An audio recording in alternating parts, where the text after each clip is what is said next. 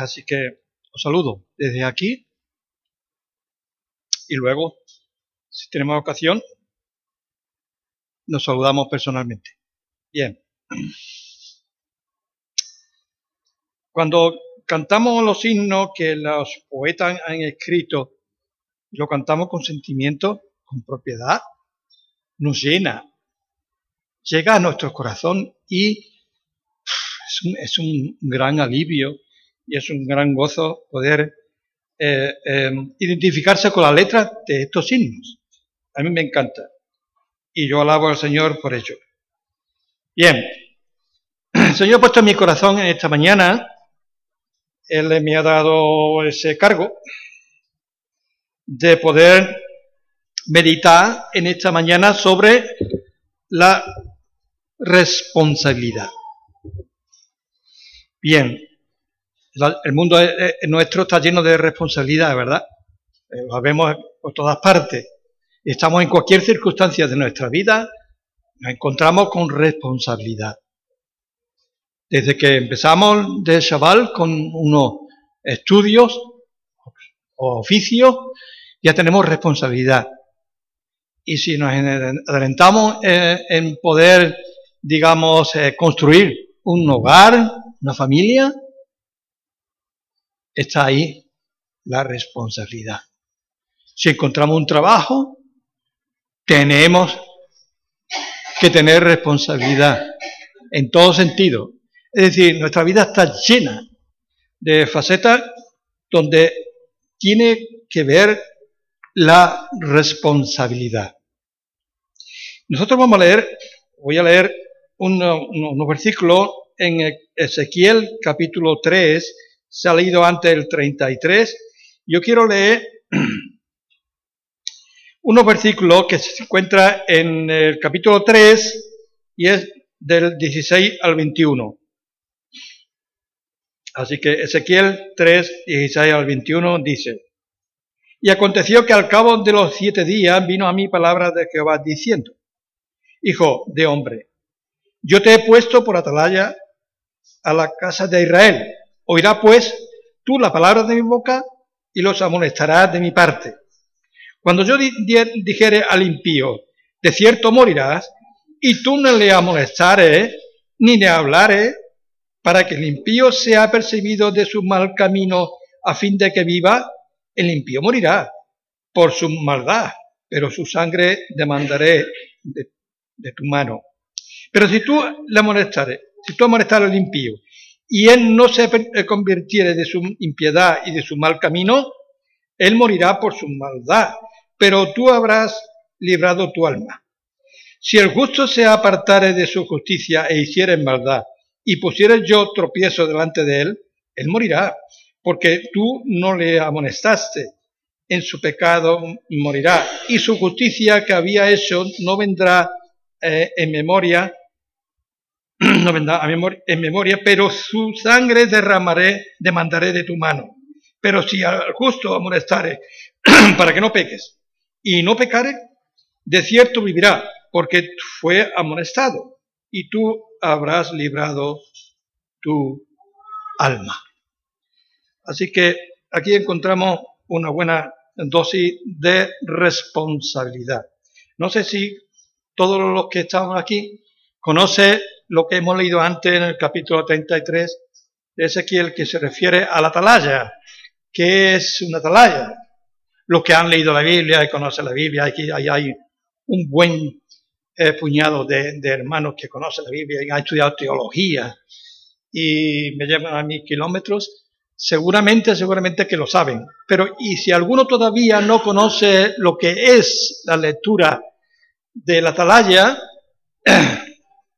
cuando hablo de la atalaya no me quiero referir a otro grupo religioso, sino que es el auténtico atalaya de Ezequiel.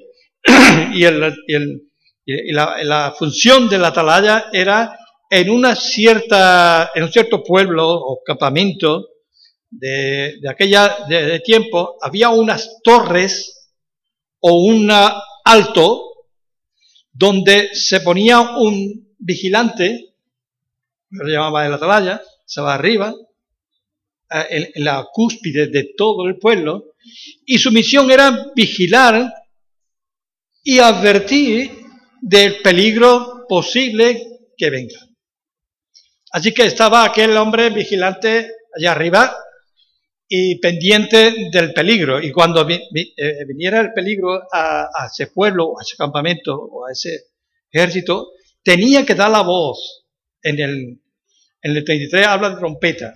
Tocaba una trompeta y se notaba y se sabía que había un peligro.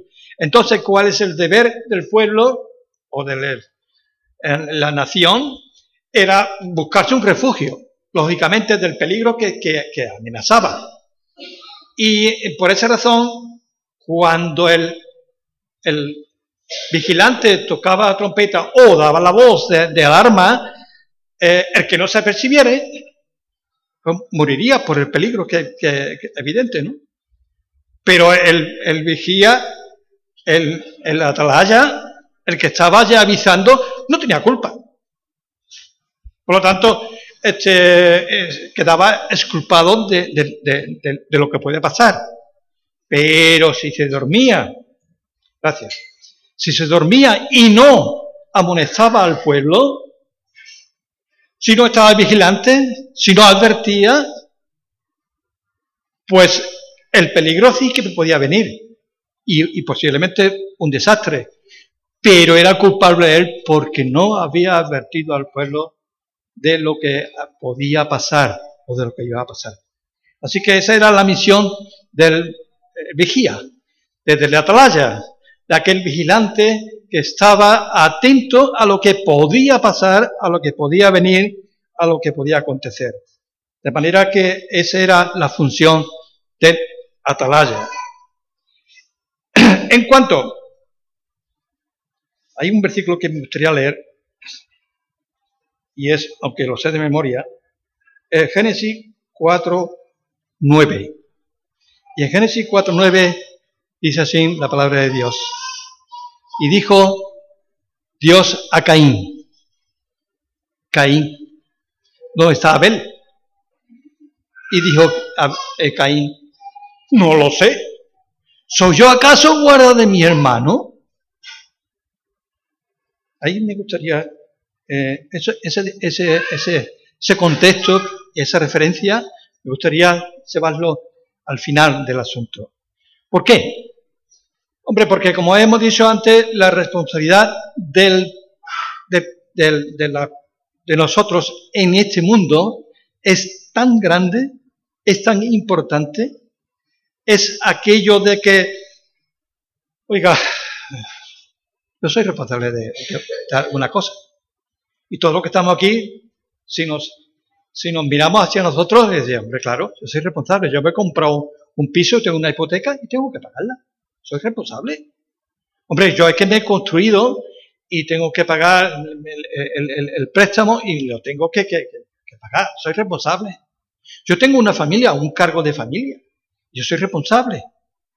A, a veces se convierte la responsabilidad en doble, como en el caso de los abuelos. Los abuelos son responsables de los hijos, que nos acarrea cantidad de problemas, a pesar de que tiene familia, están, están casados, acarrea cantidad de problemas. Pero además se agrega, se añade la responsabilidad de los nietos. Oiga, ya no solamente es mis hijos, sino también ahora se aumenta a los nietos. Y somos responsables 100%. Y el que nadie tenga aquí, en esta reunión, eh, responsabilidad, que levante la mano. Nadie. Todos somos responsables. Todos somos responsables. Bueno, y, me dice, bueno, Antonio, ¿y a dónde va a parar? Yo quiero llegar al, plano eh, cristiano al, plano de los hijos de Dios, al plano de los salvados. Creo que somos todos salvos, creo que somos todos creyentes y todos tenemos la misma meta y la misma mismo propósito. El propósito de ser un hijo de Dios. Cuando nosotros llegamos al conocimiento de ser hijo de Dios y estar en el pueblo de Dios y somos eh, participantes y somos, somos miembros del pueblo de Dios, automáticamente asumimos responsabilidad.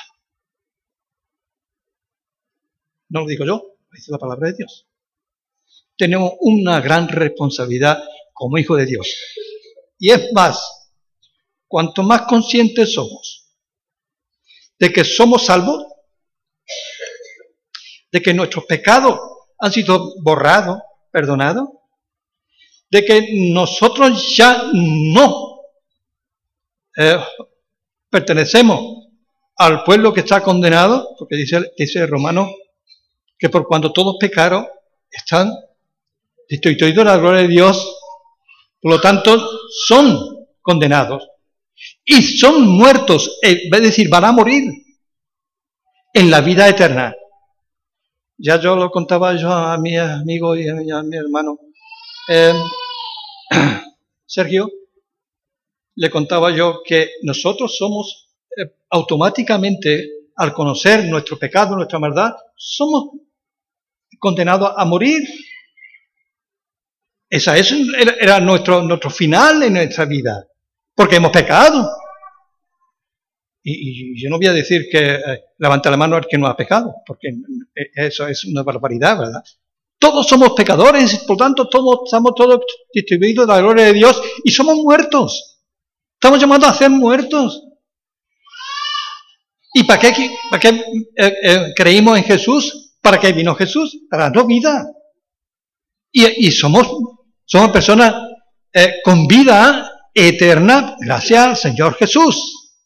Y cuanto más conscientes seamos de esta, esta eh, maravilla, cuanto más conscientes seamos de que somos salvos por la gracia de Dios y porque Él pagó lo que yo tenía que pagar, por esa conciencia que tenemos, somos responsables de lo que somos y de lo que tenemos.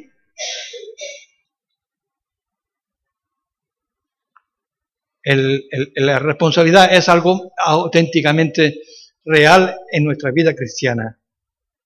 Y nosotros estamos, somos llamados a ser el vigilante, el, atalaya, el hombre de la alerta, de decirle a los que no tienen la salvación, la vida, que van a morir. Y que la paga del pecado es la muerte y que están destituidos de la gloria de Dios.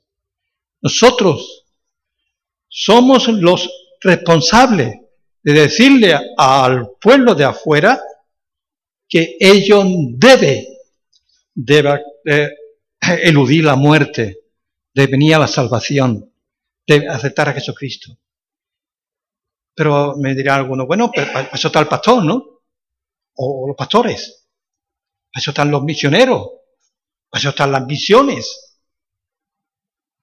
Déjeme decirte, hermano, que también, los pastores también, los misioneros también, pero cada uno de nosotros, de los que hemos creído en el Señor y que somos, digamos, contenemos la salvación de nuestras, de nuestra vida, somos responsables.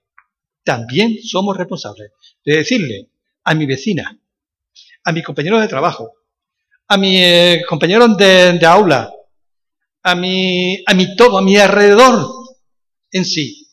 A mi alrededor en sí somos responsables de decirle, oye, si no te arrepientes de tus pecados, vas a morir.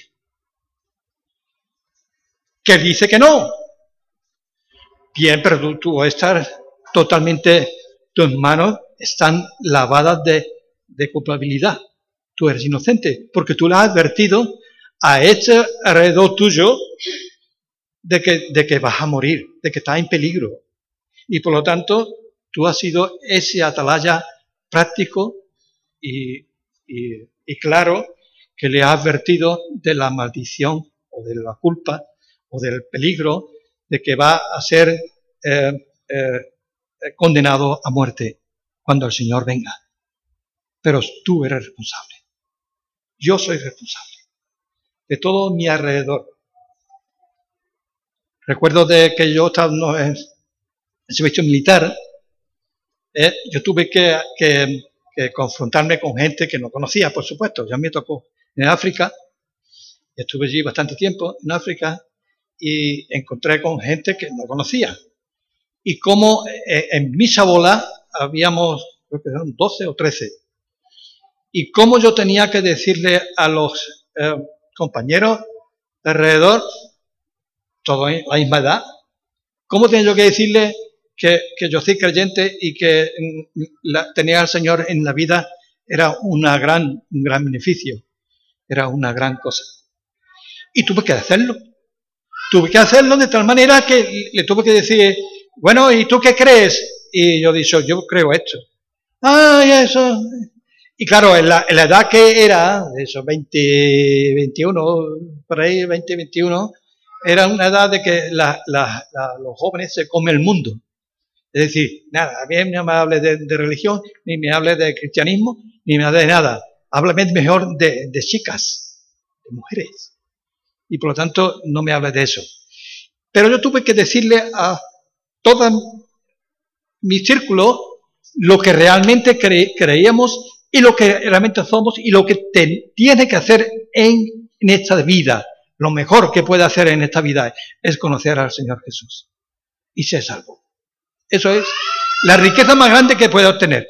Bien, a mí me puede decir el Señor, mira, cuando yo me lo encuentre, mira, aquellos muchachos, compañeros tuyos de Sabola, eh, no, no han creído. Bien, pero yo lo he advertido.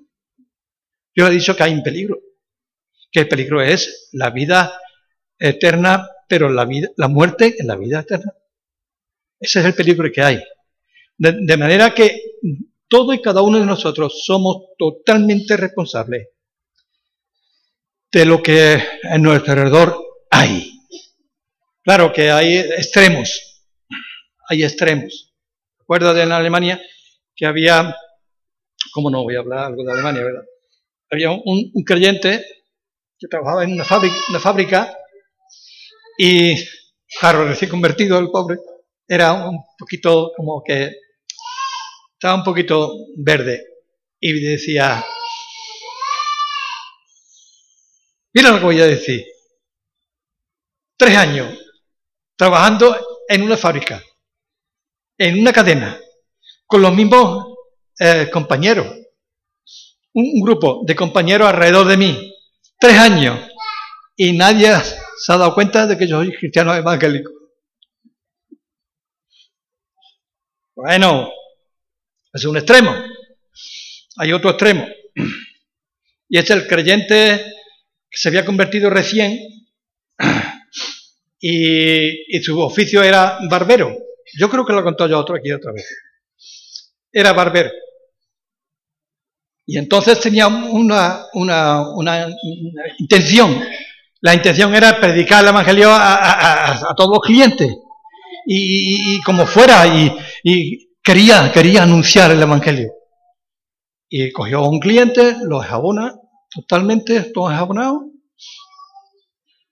Y cuando va a ponerle la navaja, para empezar a afeitarlo, le pone la navaja en el cuello y le dice, ¿qué? ¿Está preparado por la vida eterna?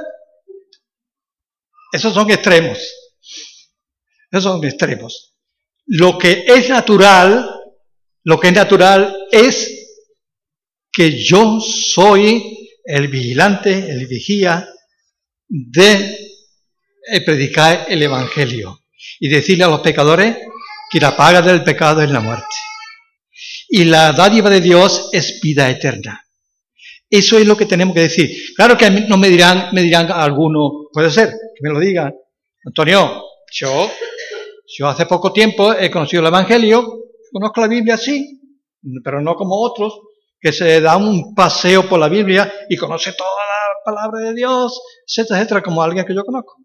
Y resulta que cuando, cuando yo llego a hablar del Evangelio, pues no tengo argumento bíblico, no, no, no, no, no, sé cómo hablarle. No tengo palabra. No tengo, no puedo. Pero sí que puede decirle, ven y ve. Ven y ve lo que hay aquí. Es decir, invitarlo a la iglesia y decirle a mi vecina, a mi vecino, mi compañero, a mi chico, a mi chica, decirle, ven y ve la maravilla que Dios hace aquí en este lugar, en esta iglesia. Así que somos responsables en un 10% y en un 90%. Somos responsables de lo que es la vida, eh, eh, lo que es la, la, vida de la iglesia, la vida de, de la congregación. Es que me puede decir alguno también, es que es bastante con que yo venga, que yo asista a la iglesia, con que yo dé mi diezmo o, o mi ofrenda. Es que ya es bastante, ¿no? No, tú eres responsable de avisarle a tu, a tu vecino y a tu alrededor de que Cristo es la solución y la salvación para tu vida, para tus pecados y para todo que y que lo más maravilloso del mundo es que tú conozcas a Jesucristo, porque Él tiene solamente beneficio para ti. Jamás te va a decepcionar. Tu fidelidad es grande, Señor. Vuelvo al, Génesis, al capítulo 4, y la pregunta del Señor Jesús, eh, de Dios, al, a Caín.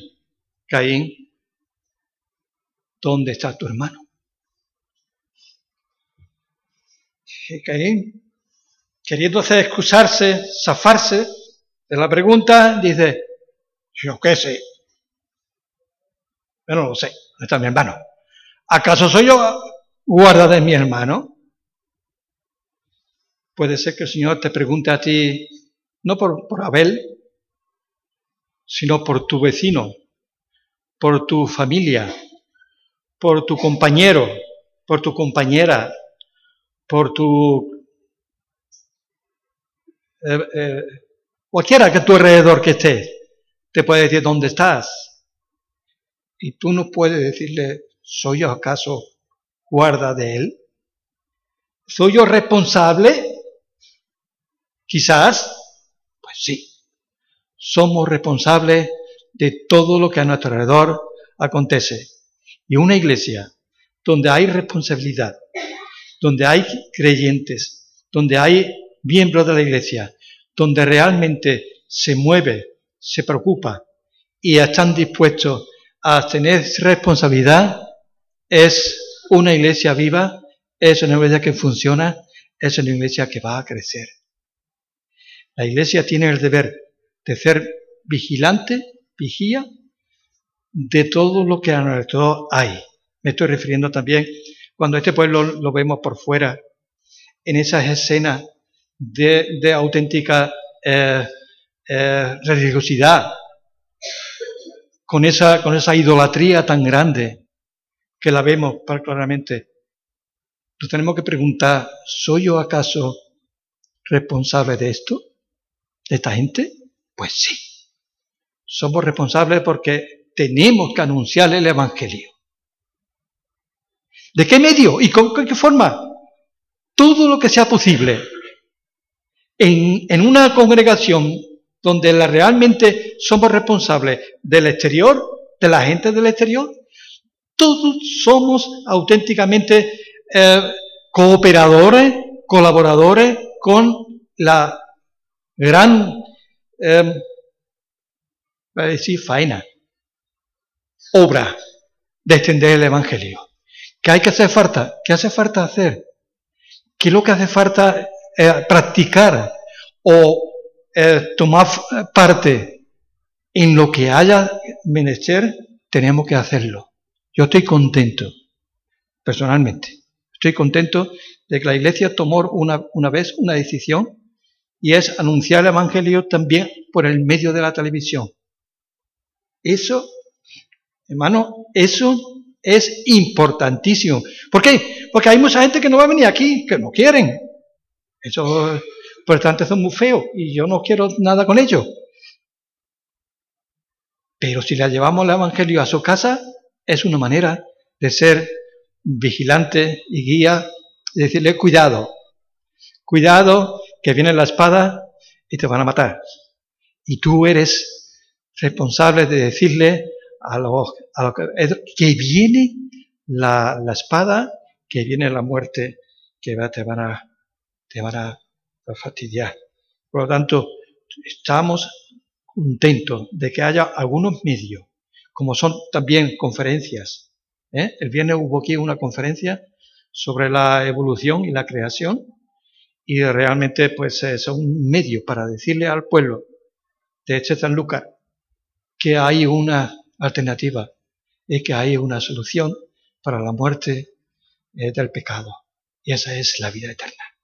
El Señor Jesús está dispuesto a recibir a todos, a cada uno de los que se arrepiente de su pecado, sea mayor o sea menor su culpabilidad, pero está dispuesto siempre a poder decirle a esa gente, ven, porque yo estoy dispuesto a recibirte, porque el peligro de la, de la muerte, el peligro de la paga del pecado, yo te lo quito y tú vas a ser salva, y tú vas a ser salvo. Por lo tanto, eh, es algo que realmente es maravilloso. Y repito lo de antes, que cuanto más seamos capaces nosotros de apreciar en nuestra vida nuestra salvación, lo que hemos adquirido, lo que nos, nos ha beneficiado, cuanto más responsables somos de eso, más vamos a sentir la necesidad de decirle a este pueblo, a esta gente, a nuestro alrededor, a aquellos vecinos nuestros, a todo que la solución es Jesucristo. No vayamos a decirle que los protestantes somos la solución, sino Jesucristo, el Salvador de la tierra, del mundo. Ese es el que tiene la solución para la vida de los que tienen peligro, lo que está alrededor nuestro.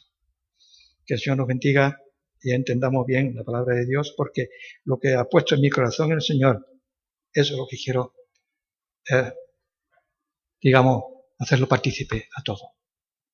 Vamos a orar. Sí, Padre, te damos gracias por tu palabra.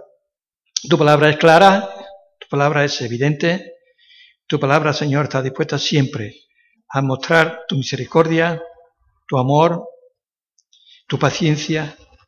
Está dispuesta siempre a manifestar que, que la solución está en tu palabra y en, ti.